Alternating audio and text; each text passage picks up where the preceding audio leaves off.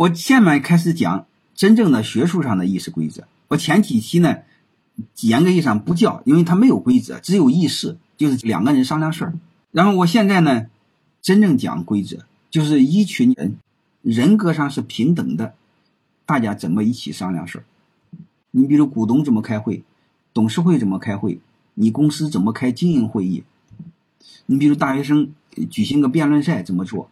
法官审判，法官审判，原告被告在一起，你会发现他是原告被告，他不是说好人和犯人，他人格上是平等的。你比如你组织一个非营利组织，你比如我说那个河南商会，你组织一个俱乐部，都要用到的就叫议事规则。议事规则就是大家一起商量事儿的规则。这个呢，我们这片土地上没有，因为我们这片土地上从来没有出现过一帮鸟人人格上平等在一起商量事儿。我们这片土地上一直是，不管有多少鸟人，上面一定有一个大哥，然后下面可以说话，但是说和不说没什么区别。一切听大哥的。你比如你们今天有一个酒厂，你放心好了，谁的官大，谁说了算，谁坐在主位上。还有一个谁的企业做得大，谁坐在主位上。还有一个谁年龄大，谁坐在主位上。能明白吗？绝对没有谁有道德谁坐主位上，谁有学问谁说了算。我们这片土地上没有这玩意儿。我们这片土地崇尚的都是没有人格的东西，所以我们这片土地上有一个很大的特产，产生奴才。所以这些东西我们要先知道，我们这土地上没有，啊，就是他推行的是丛林法则，或者他是成绩本能上的成绩。你看，在家里边听爹的，如果爹去世了，听大儿子的，妈妈也得听大儿子的，是这回事吧？所以你会发现，他就是这么个逻辑，就是所谓的嫡长子说了算。他几千年就是这样。你看很多那个电影、小说，啊，这是很可恶的。有些女人一辈子没有地位，年轻时候听老公的，呃，老的时候听儿子的，这一辈子没地位。啊，就是中国的女人有时候很可怜的，就是这一辈子没给自己活过，一辈子没有自我。你们看看那个《白鹿原》，你会发现，真正有独立人格的人，那是谁呀？啊，叫田小娥，是吧？田小娥，对对对，那真正是追求独立的、追求人格的、有个性的女人。但是在那个世俗的观念中，她就一坏女人，而且还被杀了。杀她那个人还感觉自己很仗义，感觉是个好人，这很悲哀的。所以好多事你们自己把它看透吧，把它看透。现在我不知道你们知道不知道，市场经济什么叫市场经济？你买他卖，人格平等。所以你会发现，人格平等的土地上，更善于繁衍出市场经济，而且市场经济更反过来让人更加有独立人格，让人人平等。是不是这样？所以这就是一个最基本的逻辑啊。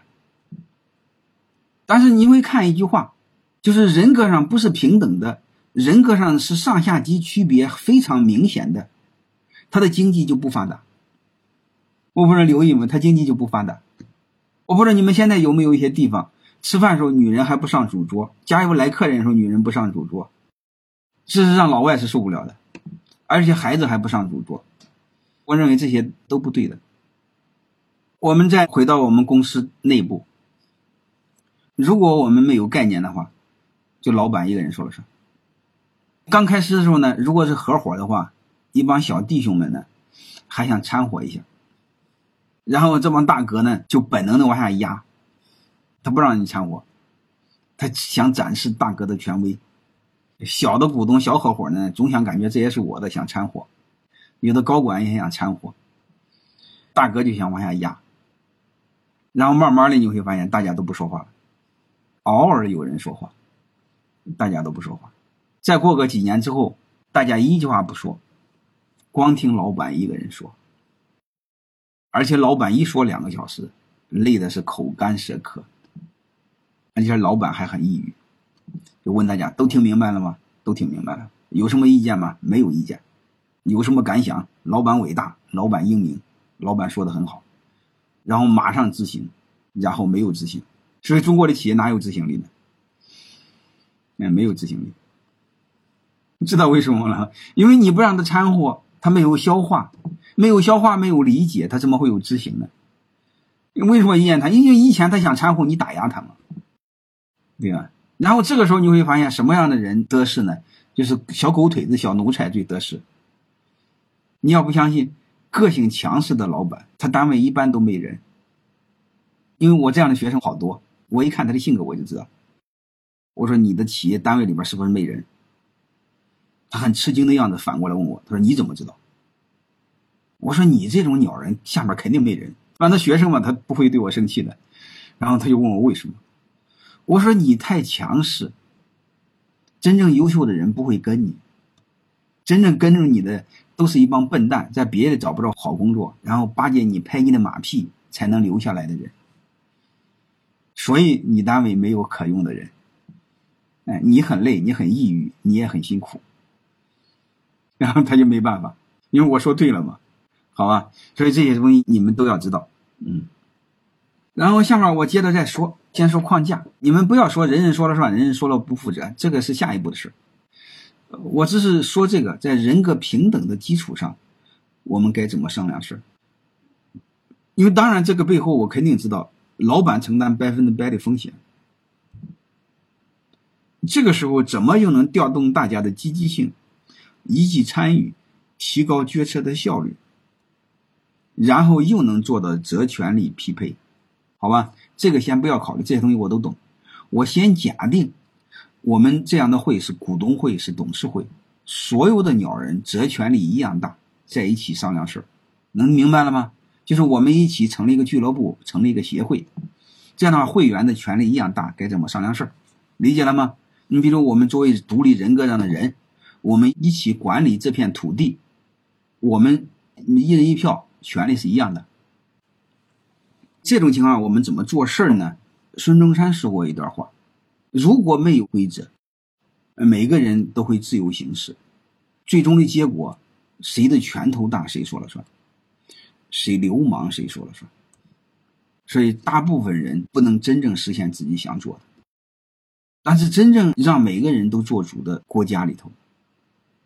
很少有一门学问像罗伯特意识规则这样，只要稍微学习，就可以很快的提高意识的效率。而且孙中山专门提到，这个意识之学，西人童而习之，就是西方的人在小孩的时候他就会，到中学的程度呢，就成为第二天性。所以这个西人就是西方人，合群团体之力。常超五人之上也，这就是常说的，我们一个人是一条龙，一群人是一群虫，是吧？他们一群人是什么？一群龙，就类似这个意思。孙中山说的是他们懂得什么是议事规则，他们知道这个前提人格上是平等的，然后知道我们该一起怎么商量事儿。我们不知道，所以我们合作。团队不行，所以我们一旦不知道的话，你会发现我们商量事就是就是开始胡扯了，这个是太痛苦了。你比如我们通常在一起开会，如果各位，如果你们众筹了一个小会所、小咖啡厅，你们这帮鸟人在一起开会，你看全乱套了。你比如你们是一帮驴友俱乐部，你们在一起开会，是不是都全乱套了？我们天生没这个东西。就像上次我说的，一帮河南籍的老板在济南开会，他们是没概念的，所以你们就知道怎么回事所以如果没有这个事儿的话，你会发现大事就国和国之间，他就会通过战争解决。就是我们通常是，如果没有一定的规则，没有一定的外交手段，一般都是通过拳头、通过战争解决，这个代价是非常大的。所以，如何解决问题，就是议事规则。它最早的源头源于古老的英国议会。所以你们就可以慢慢理解这个近代的文明为什么源于西方，主要源于苏格兰。休谟、瓦特，还有一个亚当·斯密，都是苏格兰人。那是一千多年前，他们有议会，有议会就要开会。他们是为了限制皇权嘛？你们知道大宪章？大宪章一二一五年，应该是六月四号吧？一二一五年。六月几号我忘了，最早的时候是到一千六百年前它就有，真正的就是那个一二一五年，一二一五年是世界上第一个把皇权按在法下，就是皇权在议会之下，皇权只要在议会之下，这个议员们你也可以理解为那贵族们，好吧？那帮贵族们在一起商量事儿，人格上是平等的，怎么商量事儿？所以你会发现，他开始就有这种认知。他突然发现，如果我们开会没有一个规则，那这就乱套了。先喊喊不行，那再打，那就乱套了。那怎么办呢？他们就开始慢慢琢磨：这个开会要有主持人，主持人也要有主持人的规则和纪律；开会要有记录，记录就要有秘书；开会就要有谁参与开会，参与人的资格是什么？你参与怎么办？不参与怎么办？然后参与的时候开会时候怎么提意见？怎么表达？不同意怎么办？同意怎么办？然后再就是辩论怎么办？然后再怎么辩论？啊，在最后怎么表决？就是这个事儿通过还是不通过？还是下次再议？所以你就知道是源于一千多年前的英国的古老的议会，他根据这个就慢慢的。就这么慢慢就出现问题，提出问题，解决问题嘛，就慢慢的有概念了。后来呢，就罗伯特呢，这个上校吧，就把这些规则给整理成书，叫《罗伯特议事规则》。他真正的目的是什么？就是让各种意见充分的表达，然后用规则压制每一个人的内心的私欲，包括那种私欲带来的膨胀带来的冲动，然后求同存异。按照规则进行表决，然后形成决议。这个背后呢，它有一个基本的目的。第一个呢，保证每一个人的民主，就是每一个人参与的权利、表达的权利、决策的权利。还有一个呢，主要是提高了决策的效率。你要不然的话，什么时候是个头呢？所以最终用会议的形式。让会议用最好的方式完成了自己的使命。会议会议，你会发现是大家一起商量事儿、决定重大意向的机构。然后这个会议的质量就决定这个团体的未来，就开始变得有意思。所以你们知道就好，好吧？嗯，下面我就简单的讲，就是开会中，你比如不文明、骂人、打架怎么办？你会发现那个。韩国，弯弯，韩国现在好点韩国这个八十年代，弯弯九十年代，他那立法会议会议议会开会时候就打，你们注意没有？打的很厉害的。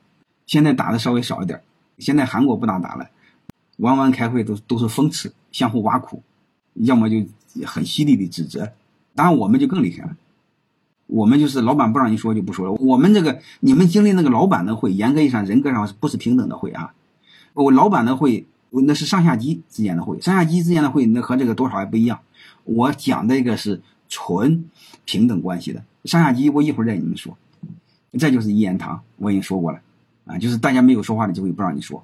还有一个跑题，这个当官的最容易出现这种现象，就是别人说了一半，然后当官的又说一句话：“哦，你这个我发表一下我的观点。”毁了，他的一个观点可以讲一个小时，而且当官的在上面讲话呢。我今天讲话就讲三句，第一个啊，啪一个小时；第二个一个小时啊，这很扯淡。所以就是这个打断别人插话，这个官越大越会扯淡。还有一个跑题，你比如开会的时候，如果你们没有概念，他会跑个，哎，今天开什么会？开了两个小时，突然发现讨论什么，全炸锅了，乱套了，不知道讨论什么。最后呢，老板也恼火了，这个讨论什么？不知道。最后老板恼火了，就是一个经典的段子，桌子一拍，就这么办。散会，然后所有人全傻了，因为跑题跑个没影了，啥也没有出来，然后老板直接来个怎么办？就这么办，谁都不知道怎么办。所以这时候怎么办？这时候说按规则来，不能乱搞。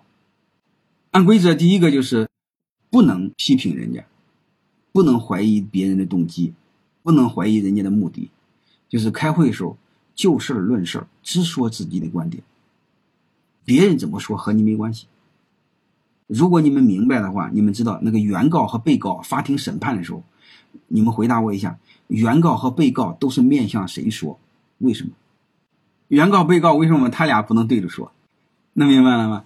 你看那个大学生辩论会，他们面向谁说？所以你这时候你会发现，你只要面向法官说，你有事说事对吧？所以他就很理性。还有一个呢，不能跑题，一次只能说一个事儿。不能跑题，一次只能说一个事儿。还有一个不能一言堂，限时限次。一般就是最多说两轮，一轮每个人说两到三分钟。还有一个不允许打断，不允许插话，这些事儿都由主持人来监督。你你看这个限时限次，那个大学生辩论会你们看过？你们知道一个人就几分钟几分钟，你用完就没有了。下象棋也是。是吧？下国际围棋比赛，你们注意了吗？都有时间的。我们举例，在泰山市总会，我就这么训练他们嘛。一个人一轮两分钟。这帮老板，你们知道，他以前说话一说好几个小时，你突然说两分钟，他就不会说了。为什么？因为他两分钟对他来说，那个帽还没说完呢。啥意思呢？就是冠冕堂皇的那个废话还没说完呢。没有在什么什么的领导下，嗯，在什么什么大家的支持下，在什么政策的鼓舞下。嗯，然后我们取得了什么圆满的成功？就废话还没说完呢，哎，到点了，然后我就按铃。我专门有好几个沙漏。我开会的时候是我那个会议室前面摆了一堆沙漏，有五分钟的，有两分钟的，一分钟的。你看，两分钟一到，沙漏漏完了，然后我啪就按铃，然后他当时就傻了，因为从来没这么被收拾过，所以他就认为，哎，怎么回事？还没说呢就到点了，就训练他们。训练他啥意思呢？就是通过这个训练那帮老板不说废话。就是单刀直入，还有一个再多说一个拐弯的话哈，如果你们公司没有沙漏，没有那个铃，就按梆响一声那个铃，或者那个法官敲那个锤儿，证明你单位还不会开会，那个是一定要有的，那就体现出人人平等。你说几分钟就几分钟，不能漏的，因为在市总会里我有纪律是很严的，就是我只要一按铃就不能再说了。除非教练同意，我身份教练，如果没经我允许，他再说，就是两千块钱。他只要敢说一句话，就两千块钱。我要再按铃，他再说又两千块钱。你要知道，多有钱的人，他就说一句话，你罚他两千块钱，谁都受不了的。有的就被罚急了，一天罚好几万，他就罚急了，他就受不了了。我突然发现一个现象，就是再有钱的人，他也很在乎钱，罚的很着急。我一般是通过这个，泰山光电开会也是这样。一般情况下，一个人两轮，一个人两分钟一轮。特殊情况下，主持人决定再来一轮，就就非常简单。有太多的能说的人，你会发现我还没说完呢，不过瘾，再来点，嗯，没机会了。我是通过这个逼大家干什么呢？说人话，别说废话，特别是别说正确的废话。所以全是单刀直入，毫不客气。你就这泰山市总会。有一个伙计说：“我单位员工都不大合格，都需要换人了，轮流发言，对这家企业提意见。”就有一个伙计说的非常犀利：“你单位我看就老板不合格，只要把老板换了，所有的问题都解决了。”然后那家伙弄得就很没面子，因为我这个时间限制，他必须捡重要的说，捡很狠的说，要不然就来不及。那为什么他必须要这么说呢？因为我每年还有淘汰。怎么淘汰呢？就是我变相的给每个人打分就是你认为今年从谁身上学习受益很多，然后排名最后一两位就淘汰。你给我交很多钱，他一年得交十八万的哈，交这么多钱，我照样淘汰你。所以他们在一起这两分钟内必须说人话，捡的最难听的说，担心那两分钟到点了。所以就是通过这个训练大家，提高开会的质量。当然，这个主要是对老板管用。所以，包括打断呀、跑题啊都不允许。你们平常注意哈，就是我说过那个，那个法官审判的时候，大专辩论会的时候，它基本上参照的是这种模式。我建议你们那个多动动脑筋，然后去思考这个现象。先学会平等的人在一起怎么开会，这就是基本的议事规则。你们尝试试试，非常管用。就是弄几个沙漏，大家一起商量好，每人两分钟，呃，一轮两轮说好。你要知道，这个开会是很苦的。我给你们说过，我一般是不愿意开会的。它有十来个议题，一轮两轮，一轮两轮，你这走走试试。它其实开起来是很无聊，又压力又很大。你比如有一个项目，一投几千万，一投几个亿。就这么几轮，还要做决策，还要投票，投票还要写记录，记录永久存档。如果这个项目搞砸了，而且这个事儿你赞成的，这个事儿风险都非常大的。所以这个不像你们讲的那么容易的，还有的是很辛苦。啊，你比如有一次英国议会开会，我不知道你们留意了没有？一个议会，英国的议会下院哈，那下院开会，议会都是三百多人，每个人议会时间长点你咱就简单的吧，三百多个人，每个人发言两分钟。我问你一句话，需要多长时间？有的还要申请再多发言一轮，提前商量好的，一折腾十几个小时，然后开始辩论。你们查查那个视频，就是关于英国是不是空袭叙利亚，他是英国议会开了十多个小时，开到夜里十二点，然后最后投票赞成。他这边一赞成，一分钟之内，他的战机就起飞了。你看看有那段新闻。那你千万别认为开会很精神，开会很苦的。那个视频我没法给你放，那个视频是很精彩的。所以我建议你们就尝试找感觉开会，先知道平等的人怎么开，慢慢就知道了。这个背后呢，主持人怎么办呢？主持人不能发表意见，正常的情况下有专业的主持人，专业的主持人只主持会议，不能发表观点，就是专业化了。我不知道各位能听明白了吗？就简单了。就是，你就限时限次发言，他就这一个事儿，别的不管。至于决策结果如何，和主持人没关系。主持人任务是确保会议顺利进行，就这个事儿。你不能发表意见，也不能总结别人的意见，也不能投票，也不能影响别人的观点。我们有时候领导很扯淡，喜欢总结别人的发言，然后最后结果召开了一个成功的、圆满的、胜利的大会，然后散会。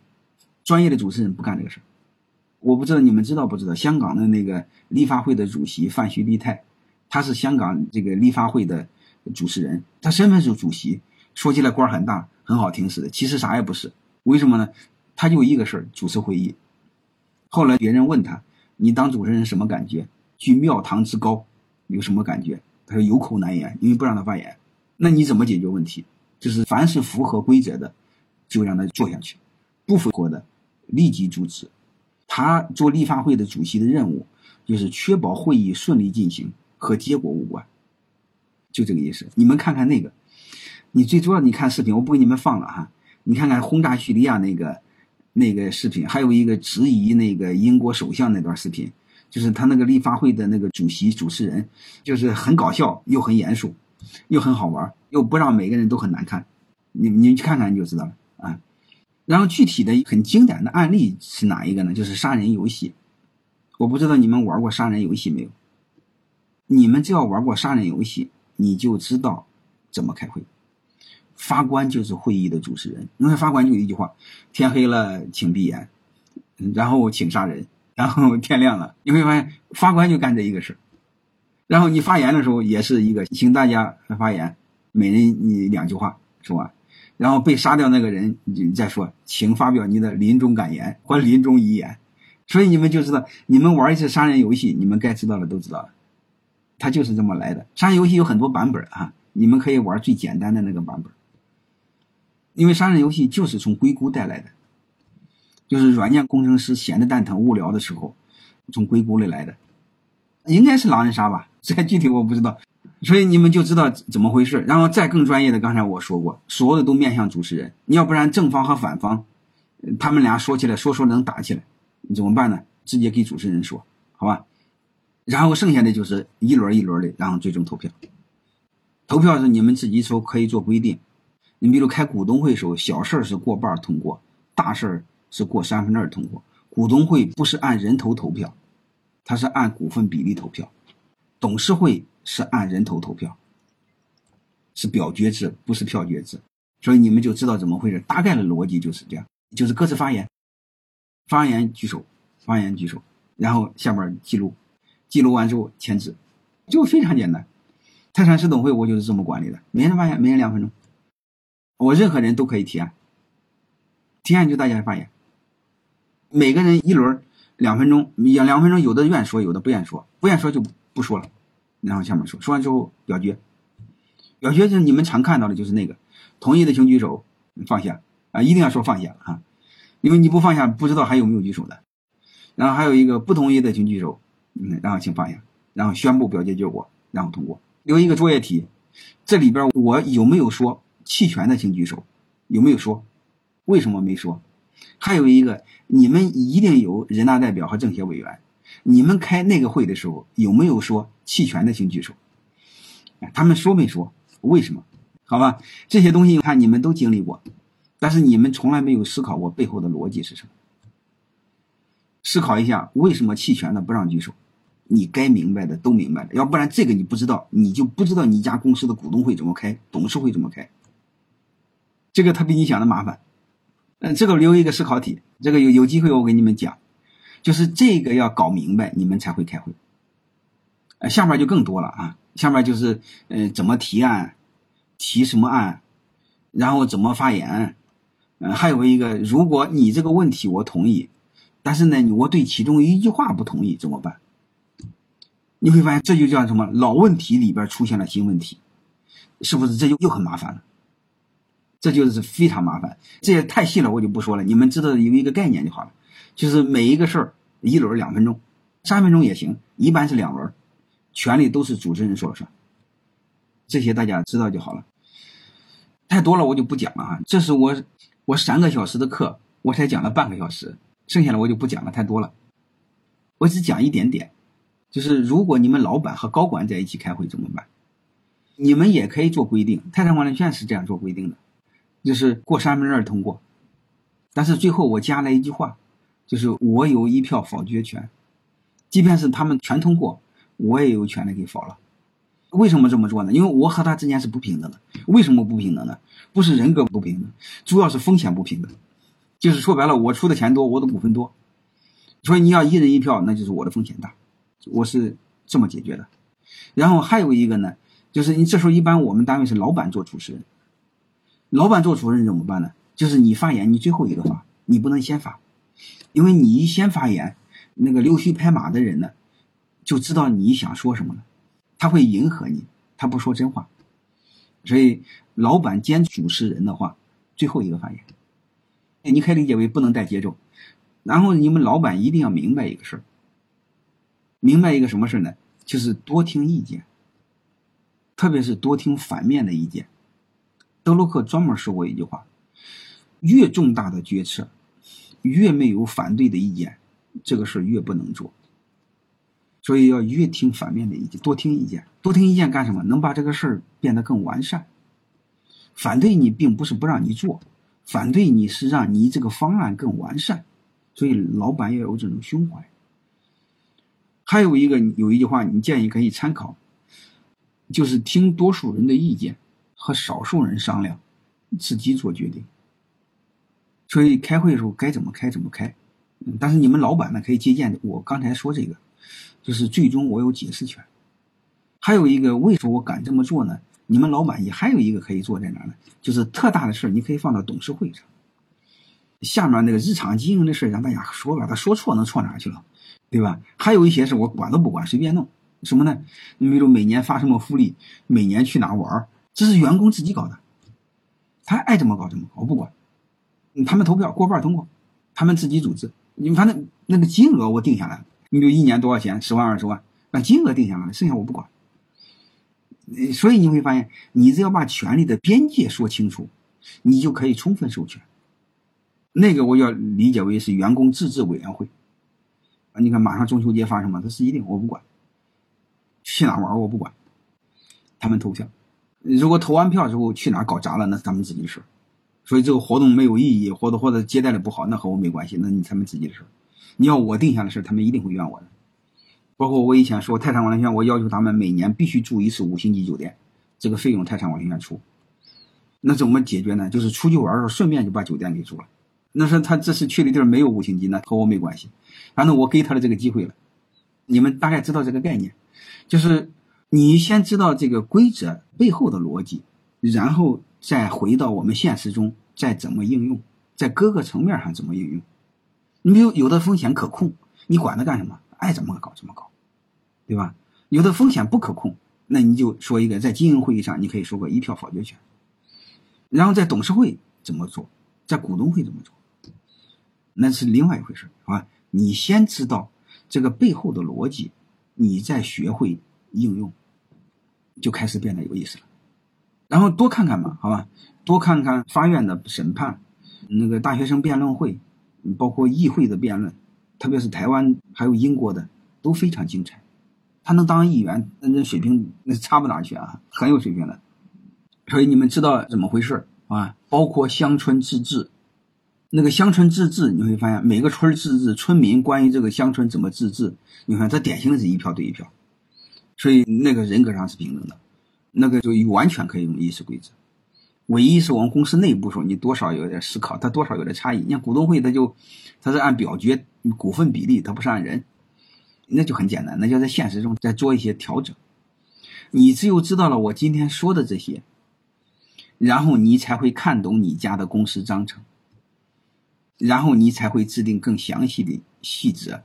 你比如开会的时候，我上次讲那个鲁南制药，他那个开股东会，开股东会最关键的一个，这个会议生效的前提条件是什么？就是这个开会你必须提前十五个工作日通知大家，而且还得通知到大家，而且来的人还得超过三分之二。而且这个事儿呢，让大家投票的人还得超过三分之二，能明白了吗？而且会议还要有记录，还要有签字，然后会议生效。所以这个事你会发现，那个鲁南制药为什么我说呢？他半道上那四个伙计把董事长给开掉了，是你会发现人数来超过三分之二了，五个来四个是不超过三分之二了？会有效吗？有效。然后是表决呢，四个人全同意，百分百同意，会有效吗？有效。通知这个董事长了吗？想罢免他的这个人，通知到了，有效吗？有效。关键是董事长收到了吗？不知道，没有证据，没有证据通知的那就没通知到。所以你会发现后边都对，就一个事儿没法证明你，就是你没法证明你通知到了，所以会议无效。所以这些都细节都要知道这个事儿。为什么还有一个刚才我说的开会的时候出席一定要签到呢？你比如你通知我了，我来了。你没让我签到，然后突然发现这个事儿呢，你们是想免掉我，我肯定不同意。那我不同意，但是你们硬通过来怎么办呢？我怎么否了你呢？哎，开会的时候你没让我来，然后你会发现决议上我不签字，开会我也不签字，然后我没来，明白吗？我没来，我没来，这时候你就要思考这个事刚好掉到空里头，掉到哪个空里头？你们去思考。回到刚才我说的那个，为什么我不让弃权的人投票？还有一个投票的人，这个百分比过半通过，过三分之二通过，他的分母是来的人，还是总人数，还是投票的人？你比如公司董事会九个人，嗯开会来七个，投票的六个，有一个弃权了，那我就问你一句话，又麻烦了，这个分母是九个人，还是七个人，还是六个人？好吧，你们把这些事都得搞透了，然后你才会搞明白你家的公司章程，然后你才知道怎么开会。所以这个比大家想的复杂。如何提高效率？这些你们你不懂就算了啊，这个不重要的事儿，就是我只需要你知道你的认知有盲区。你比如我儿子组织那个诗社，我不就问他吗？我说你们通过是一过半通过还是三分之二通过？我说您的人数是总人数还是参加投票的人数还是出席的人数？他哪有这个概念呢？一问就问傻了。这个和你们多数没有关系，但是呢，它会让你增加社会的认知。你们自己知道，治理这个世界，包括联合国，包括治理国家，包括一个协会，包括治理一个村儿，包括董事会的治理，用的都是今天我讲的内容。包括你们家庭成员的治理，你比如家庭五口人，弟兄两个都结婚了，怎么在一起开会？都可以，都可以用这个，你就可以理解为在人格平等的基础上如何做决策，叫意识规则。至于那本书，你们可以看看，太厚哈，我都没有看完，太厚了，你们就知道怎么回事今天我就聊到这儿，太细了吧？我担心你们就更听不懂了。我这我已经讲的很通俗，很通俗了，我就讲这些吧。这个是我的那个股权课当中的四天课的内容，方案班的一部分，就是教他们怎么写公司章程的内容，包括怎么开董事会的内容。就是太专业了，和我们多数人没有关系，你们不需要知道。但是如果你的公司有了一定的规模，那你需要听听我的线下的两天课，然后再听听我的方案班，然后我再给你们讲更复杂的内容。慢慢来，因为我不知道你们在哪个层面上，所以别讲的对你们没有意义，你们就知道就好了。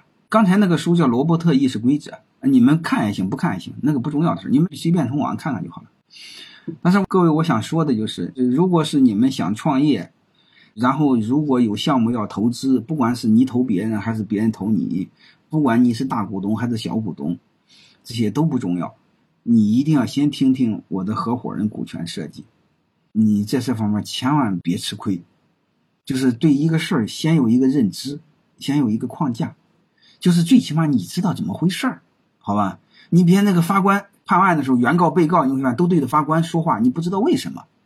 你会发现，你天天看不知道为什么哪能行呢，对吧？而且你会发现他没有限时限次，包括不能相互攻击。你原告被告说急了，他就会相互攻击，对吧？相互攻击，他就对方就抗议，能明白吗？所以这就不一样的事。就是如果是你们想投资那个，不管是投资哪一个项目，好吧，听听我的合伙人股权设计课。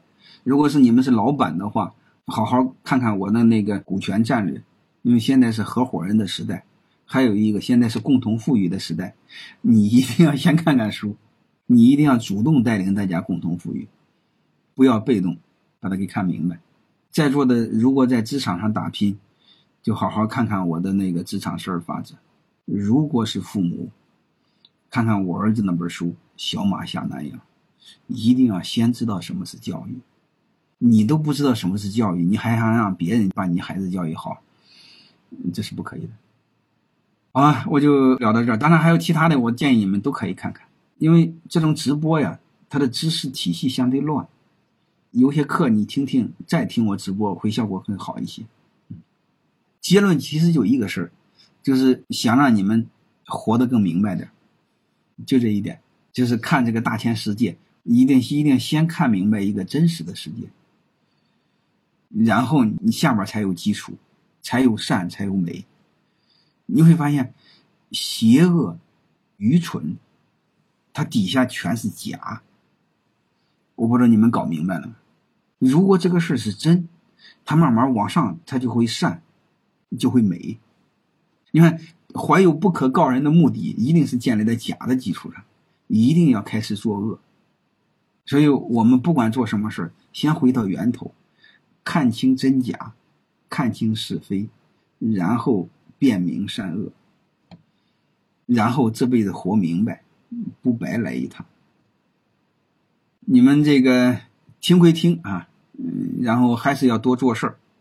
通过做事儿，你比如今天我聊的议事规则，你们部门开会都可以这么做。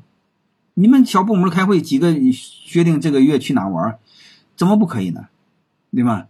或者决定唱什么歌，去哪吃饭。举手不就行了吗？对吧？同意举手，不同意举手，弃权举手，就练习一下。